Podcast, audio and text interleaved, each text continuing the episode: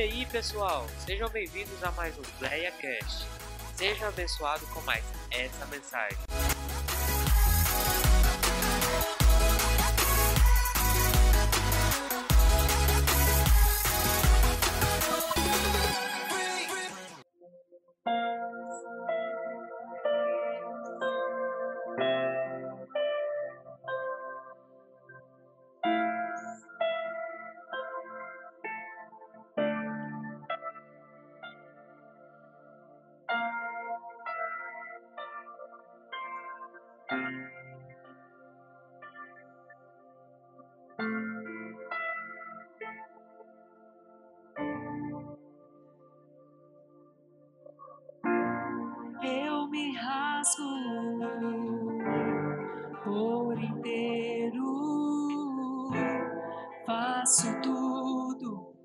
Mas vem novamente. Eu mergulho na mirra ardente, mas peço que tua presença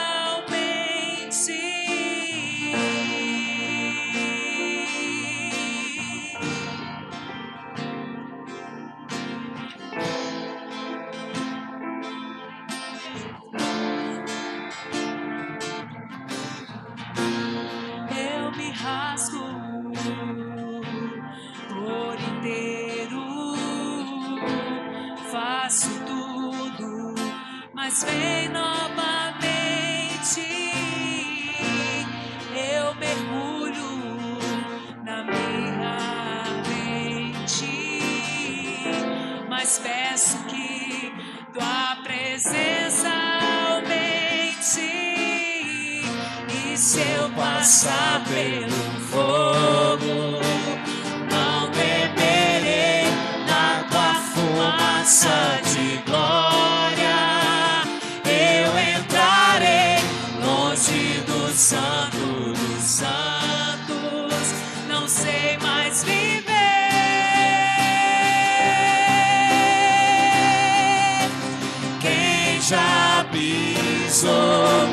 santo dos santos em outro lugar.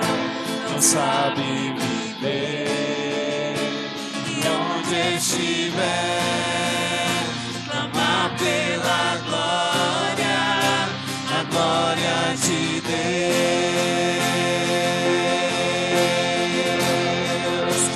Quem já pisou outro lugar. Não sabe viver. E onde estiver amar pela glória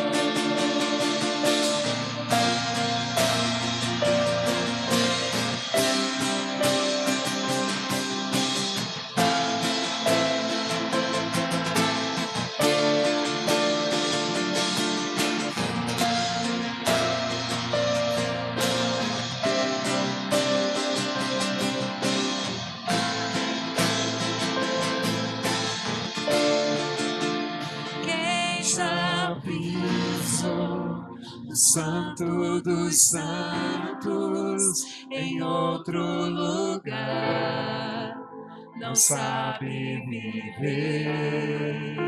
E onde estiver, chamar pela glória, a glória de Deus.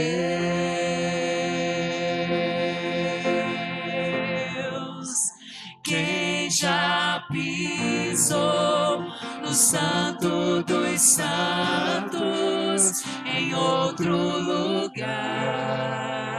Não sabe viver e onde estiver, chamar pela glória, a glória de Deus.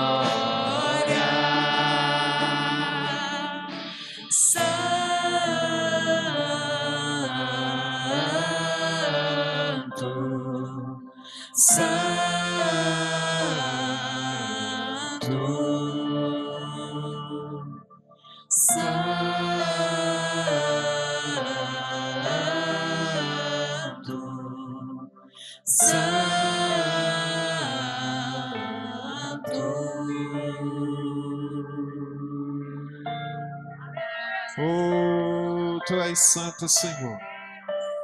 E a tua, a tua santidade, meu Pai, a tua glória enche o céu, enche a terra.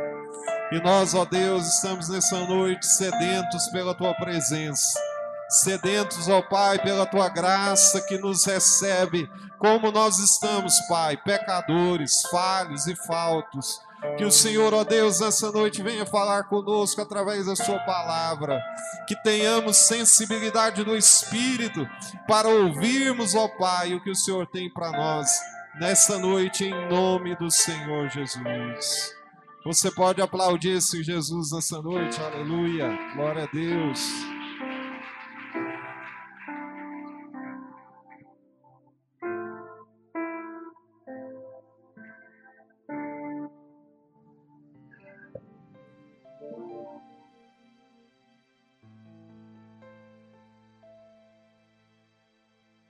Amém? Irmãos, Mateus capítulo 25, versículo 14 em diante.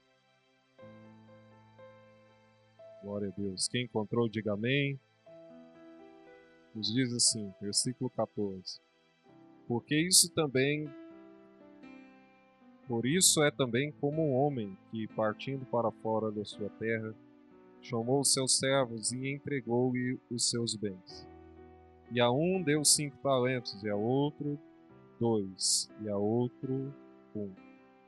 Cada um segundo a sua capacidade. E ausentou-se para longe. E tendo ele partido, receber o que recebera cinco talentos, negociou com eles e granjeou outros cinco talentos. Da mesma sorte, o que recebera dois, granjeou também outros dois. Mas o que recebera um, foi, cavou na terra, escondeu o dinheiro do seu senhor.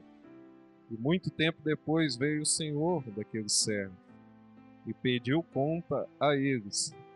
Então aproximou-se o que recebeu cinco talentos e trouxe outros cinco, dizendo: Senhor, entregaste-me cinco talentos. Eis aqui outros cinco talentos que granjeei com eles.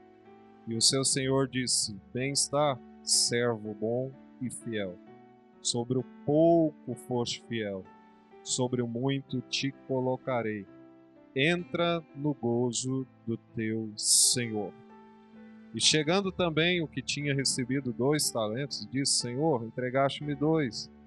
Eis que com eles granjeei outros dois talentos. E disse o seu senhor: Bem está, servo bom e fiel. Sobre o pouco foste fiel, sobre muito te colocarei. Entra no gozo do teu senhor. Mas chegando também o que receberam um talento, disse: Senhor, conhecia-te que era um homem duro, que ceifa aonde não semeaste e ajuntos aonde não espalhaste. E atemorizado, escondi na terra o teu talento. Aqui tens o que é teu. E respondendo, pois, o seu senhor disse: servo mau e negligente. Sabias que ceifo onde não semeei e ajunto onde não espalhei? Devia ter dado meu dinheiro aos banqueiros, e quando eu viesse receberia o meu com juros. Tirai, pois, o talento e dai ao que tem os dez talentos. Porque qualquer que tiver será dado, e terá em abundância. Mas o que não tiver, até o que tem ser-lhe-á tirado. Lançai, pois, o servo inútil nas trevas exteriores, e ali haverá choro e ranger de dentes. Amém? Os irmãos podem estar sentado. Eu escrevi em uma certa ocasião uma lição para nossa revista de EBD falando sobre essa parábola. E essa parábola, irmãos, ela tem ensinamentos profundos para a gente. E como nós estamos começando uma nova gestão de trabalhos para o próximo ano, eu decidi compartilhar um pouco desta palavra aqui com os irmãos, porque ela trata justamente do nosso serviço, do nosso serviço ao reino, nosso serviço ao reino. E algumas, algumas coisas que acontecem aqui no texto, elas não são faladas. Porque tem coisa que não precisa falar. Tem coisa que são perceptíveis. Existem, por exemplo, linguagens que elas não são linguagens verbais. São linguagens gestuais. E você consegue perfeitamente entender, né? Através daquela, daquele gestual, o que aquela pessoa está comunicando. Por exemplo, quando você come uma comida ruim, dificilmente você vai fazer uma cara boa. Quando você toma um remédio amargo, você vai sentir o que? Vontade de fazer careta.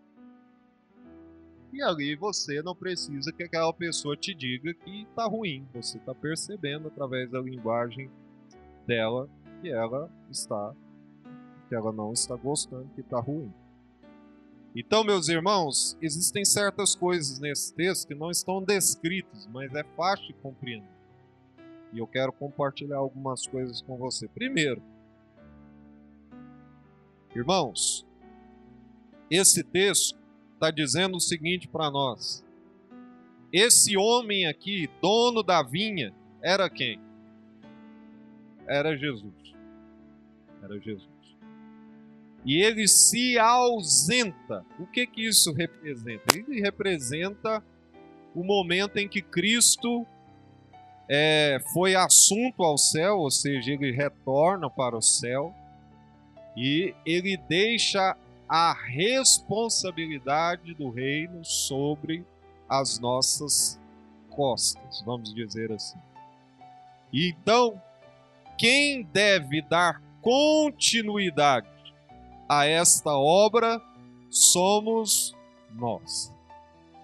E existe uma palavra bíblica que diz que se nós nos calarmos, até as pedras vão de clamar. Ou seja, a, a obra de Deus ela não está refém de A, de B, de C, de D. Porque Deus ele suscita pessoas para continuar a sua obra. Foi assim em tempos muito mais difíceis do que esse que nós estamos vivendo hoje. Tempos em que as pessoas davam as suas vidas em prol do evangelho pessoas que eram jogadas nas arenas dos leões, que eram jogadas em fornalhas que eram é, era decapitadas, que eram crucificadas em praça pública, mas que não negociavam o evangelho genuíno do Senhor. Então, se não faltou gente que naquela época que naquela época tinham que dar as vidas por causa do amor a Deus. Numa época em que as ameaças eram fortíssimas, que a perseguição era muito maior. A obra de Deus não parou e ela jamais vai parar, porque ela é uma obra de Deus.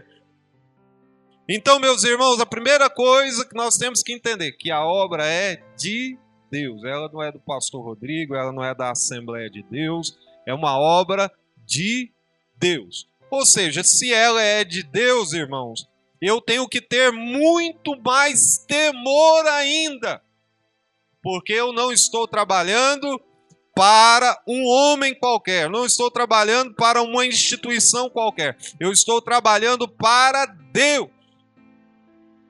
E isso deve gerar temor, porque a obra de Deus ela é importantíssima. Importantíssima. É por isso, irmãos, que eu fico indignado. No dia de uma posse, a pessoa não comparece. Eu não posso encarar reino dessa forma. Entendeu? Porque o reino de Deus é mais importante do que o seu trabalho secular. O reino de Deus ele é mais importante do que qualquer coisa que seja importante para você. E eu vou dar um exemplo bíblico. Quando Deus havia pedido o filho de Abraão, que era filho de uma mãe estéril. Você teria coragem de dar o seu filho por causa do amor a Deus? Pois Abraão entendia reino e o seu chamado como superior até o seu próprio filho. E ele oferece em sacrifício o seu próprio filho e imolar o seu filho por amor a Deus. Então, meus irmãos, é preciso amar a obra de Deus. É preciso entender que ela é importante, que ela é, é extremamente urgente e que Deus, através de Cristo, nos comissionou a darmos sequência à sua obra. Foi Deus quem te chamou, foi Deus quem te elegeu, foi Deus quem te separou. E por conseguinte, nós precisamos entender a urgência e a importância que isso deve representar para mim. Uma outra coisa que o texto está falando que ele chama seus servos. Quando ele diz seus, né, isso aqui é demonstrativo. Ele conhecia os seus servos. Ele conhecia todos os que trabalhavam para ele. Porque se, não, se ele não conhecesse, ele não teria é, feito distinção da quantidade de talentos que ele ia distribuir, ele ia distribuir isso de uma forma igualitária. Mas ele conhecia cada um na sua individualidade. Olha aqui para mim, por favor. Deus conhece você no particular. Eu posso olhar para você aqui ter um conhecimento coletivo, ter um conhecimento relativo, ter um conhecimento superficial da sua vida. Agora existe alguém que convive 24 horas com você, que os olhos dele estão sobre você o tempo todo, ele sabe do que você é capaz, ele sabe o quanto você pode render, ele sabe o quanto você é importante e ele está dizendo para você: Eu te conheço não só pelo nome. Eu te conheço desde o momento em que você ainda era informe, como disse Davi, ainda não era gerado, ainda nem havia vindo à existência. Deus já te chamava pelo seu nome. Louvado seja Deus por isso.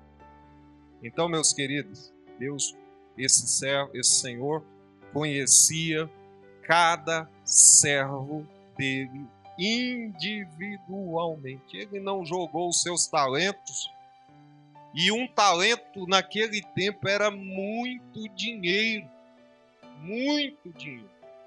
A palavra está dizendo: ele repartiu todos os seus bens. Todos os seus bens. Ele entregou toda a riqueza dele na mão desse servo. Olha aqui para mim, por favor. Jesus, lá no livro de João, é citado dessa forma. É profundo isso aqui que eu vou falar. Ele foi citado no princípio era o Verbo. O Verbo era Deus. E o Verbo estava com. Tem gente que lê isso e não entende. Aí Jesus.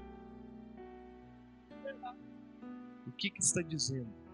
Que a palavra, a palavra se encarna. Jesus é a palavra de Deus encarnada, materializada.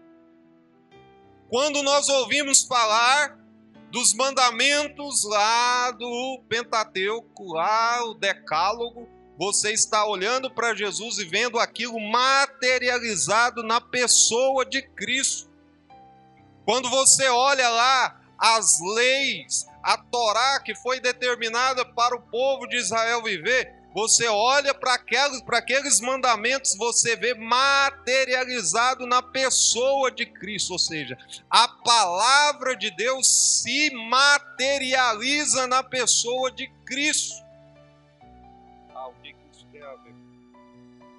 Isso tem a ver, irmãos, que você é o portador da palavra. Você também precisa encarnar a palavra. Você também precisa ser uma, um, uma espécie de vitrine da palavra. Quando você vai numa vitrine, você sabe o que está exposto. Quando as pessoas olham para você, precisam ver pequenos Cristos. Pequenos Cristos. Pequenos Cristos. Ali vai um pequeno Cristo. Em Antioquia, pela primeira vez, foi chamado de cristãos discípulos, porque se pareciam com Cristo. A palavra estava encarnada na vida deles. Eu não ouvi um glória a Deus? Porque, irmãos, você é o portador da palavra, você é o dissipador da palavra, você é aquele que faz a propaganda do reino. Como nós temos divulgado, propagado, mediado o reino de Deus. Porque, irmãos, aqui a parábola dos talentos está exemplificando o reino como se fosse um negócio.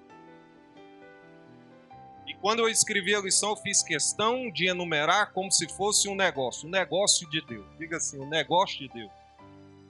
Eu preciso negociar. Vamos, vamos, vamos, não. Eu preciso negociar algo que não é meu. Algo que é de Deus. E Deus confiou a você negociar. Como você está negociando os bens de Deus? Porque não é seu, não é meu, é de Deus. Olha o que, que o texto está dizendo. Ele chamou os seus servos no particular, ou seja, você sabe, você foi chamado, você foi chamado por Deus, e Deus entregou as suas riquezas. Tudo que Jesus veio estabelecer na terra, como o Cristo vindo de Deus, como o Messias, ele agora, durante três anos, ele divulga esse reino, divulga a sua palavra, divulga a vontade de Deus, estabelece a graça para que nós pudéssemos dar continuidade. O Filho de Deus teve que abrir mão do seu trono, teve que se materializar na forma de homem, teve que ser crucificado, derramar até a última gota do seu sangue. Que preço foi esse? para que nós agora pudéssemos sequenciar o que ele nos deu. Então eu estou falando isso aqui para você entender a grandeza do que Deus tem colocado nas suas mãos. E a um ele deu cinco talentos. Por quê? Porque o texto está dizendo: ele deu para cada um aquilo que cada um era capaz de administrar. Deus jamais vai dar alguma coisa para você que você não seja capaz de fazer. Você é capaz de fazer. E aquilo que você acha que você não é capaz de fazer, ele te capacita. Porque existiu um momento na igreja em que é, Jesus olhou para os seus discípulos e falou: Agora não adianta vocês quererem fazer a minha obra, porque vocês não vão dar conta. Esperem em Jerusalém, até que do alto vocês recebam o poder. Poder ali, irmãos, quer dizer capacitação. Ninguém é capaz de fazer as coisas para Deus só no natural. Quando fazemos as coisas para Deus no natural somente, elas não prosperam. Porque o reino não é só feito de comida e bebida, o reino de Deus não é só feito de coisas materiais. O reino de Deus é feito também pelo sobrenatural, por aquilo que eu não vejo, por aquilo que eu não posso contemplar, por aquilo que eu não posso ver. Mas o Espírito Santo é justamente esse capacitador. O Espírito Santo é esse que vai jorrar em você entusiasmo, que vai jorrar em você o carisma de Deus. O que é o carisma de Deus? São os seus dons, são a sua capacitação para que você faça exatamente aquilo que Cristo fez. E ele disse assim: vocês não vão fazer aquilo que eu fiz, igual eu fiz, vocês vão ter poder para fazer até coisas maiores do que eu fiz, porque eu vos enviarei o consolador, eu vos enviarei um que fará de vocês instrumentos poderosos na face da terra. Quem recebe essa palavra para fazer a diferença desse ano, levante as suas mãos. O Paracleto está aí, o Paracleto está aí, o Espírito Santo está aí. O Espírito é aquele que vai levantar você com autoridade. O Espírito Santo é aquele que vai levantar você com poder. E aonde você acha que você não consegue, ele vai dizer: você consegue, porque eu sou a extensão do seu braço. Você vai conseguir sim, porque ninguém pode se submeter, ninguém pode subjugar o poder de Deus. E aí eu vejo um matuto, quando eu falo matuto, é um galileu bruto, chamado Pedro. Um homem que não sabia falar nem o grego direito. Não sabia falar grego, não, irmão. Falava o grego coiné. O português que nós falamos, português sujo. O português certo é o de Portugal. Nossa, é. então ele falava o grego coinê. Então, quando Pedro falava, todo mundo sabia que ele era galileu. Mas quando aquele homem foi cheio do Espírito Santo, irmão, e começou a falar na autoridade do Senhor, três mil almas levantaram as mãos e aceitaram a Jesus porque não é a palavra que sai da sua boca no natural que vai fazer a diferença na vida de alguém, é o que está dentro de você, o próprio Deus, o Espírito Santo de Deus, é quem vai fazer a diferença onde você estiver. Então, irmãos, os talentos nos foram dados, a riqueza do reino foi colocada nas nossas mãos, cada um segundo a sua capacidade. Então, o que você recebeu, não julgue que você não dá conta. Mas fale assim a partir de hoje. Se eu não dou conta, Ele vai me ajudar a fazer conforme a sua vontade. Nunca diga que você não vai dar conta. Eu vou dar conta em nome de Jesus, porque Ele vai me ajudar. Ele já me chamou, Ele já me capacitou, Ele colocou a riqueza dele na minha mão e eu vou negociar os talentos do rei. Como que você negocia? Tornando o evangelho atrativo às pessoas. Quando você murmura na frente de um incrédulo, você está promovendo ou diminuindo o reino? Diminuindo. Que pessoa que vai querer um reino desse? E tantas outras coisas mais. Então o que, que recebeu cinco talentos, granjeou outros cinco talentos. E o que recebera dois, granjeou outros dois. Mas o que o terceiro fez? Ele recebeu um. Se ele tivesse granjeado mais um, o Senhor não tinha cobrado dele. Porque o Senhor não está cobrando de nós quantidade. Olha aqui para o meu nariz, isso aqui é profundo. O Senhor quer de você qualidade. Não adianta também querer, é, ah, eu, eu, eu, eu recebi pouco, ah, o que eu faço aqui é pequeno, ah, o que eu faço aqui é insignificante, ah, o que eu faço aqui não tem importância. Não, irmãos, você deve valorizar aquilo que Deus colocou nas suas. Porque para Deus, irmãos, não importa se você está em cima de altar, ou se você está lá no pátio da igreja fazendo uma limpeza. Todos foram chamados para a sua obra. Todos foram chamados. E o que recebeu dois, granjeou dois e foi recompensado por isso.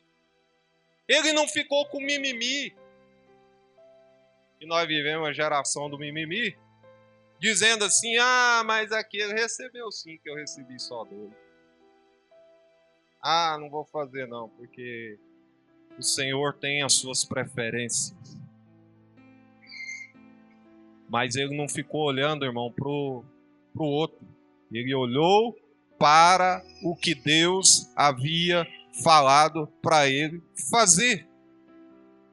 Isso aqui demonstra foco, isso aqui demonstra, irmãos, disciplina, isso aqui demonstra que ele valorizou aquela oportunidade, ele não estava preocupado com o que tinha cinco, ele estava preocupado em fazer o que ele tinha que fazer.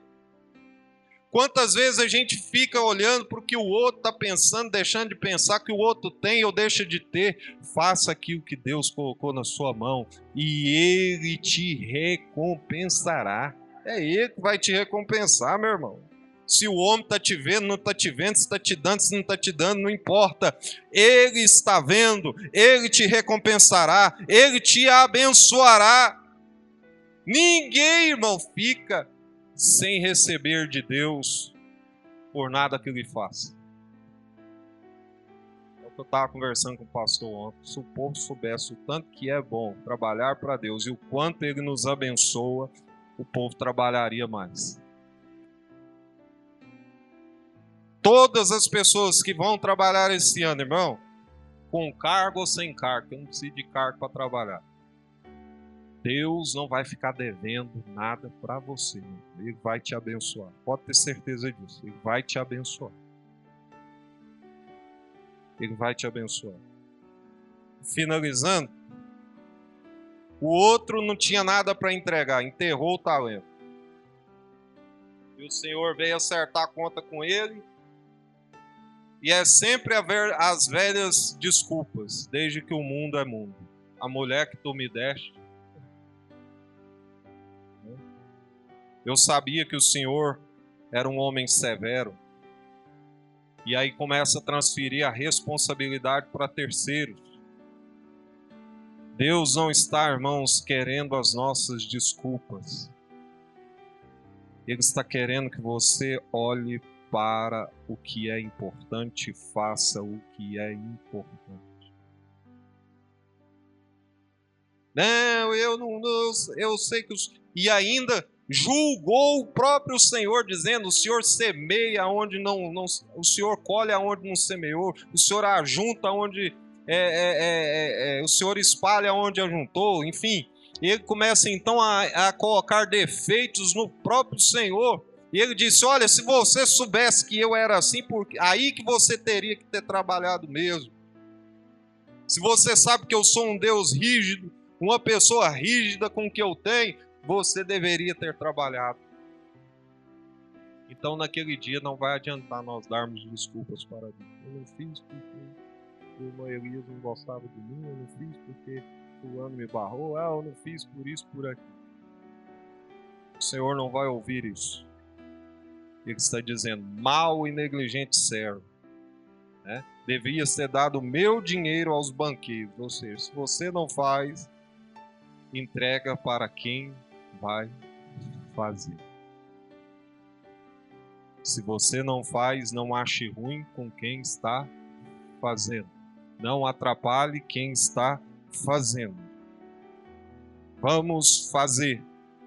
E se eu não estou lá na ponta fazendo, eu vou dar condições para o meu irmão fazer a obra de Deus.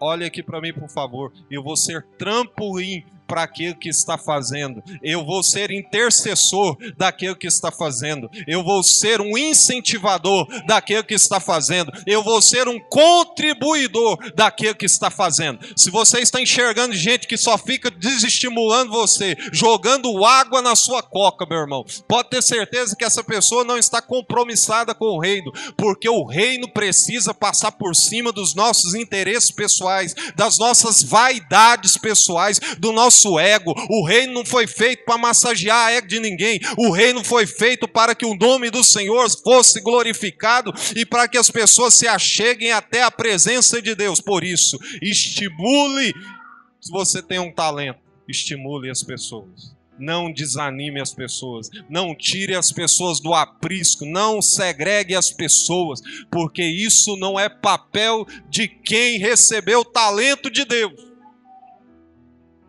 Louvado seja Deus. Eu não posso ir, mas você vai, e eu vou te abençoar, e eu vou te ajudar, e eu vou te incentivar. É o meu papel. Amém? Nunca ficar, irmãos, criticando demasiadamente. Quem está à frente de um trabalho, seja ele qual for, o trabalho é de Deus. Quando eu toco, eu estou tocando não é na pessoa, não é em Deus. A obra, o reino é de Deus. E o meu dever é incentivar o meu irmão, é ajudar o meu irmão, é contribuir com o trabalho do meu irmão, para que o reino possa prosperar. Amém, queridos? E no último dia te recompensará.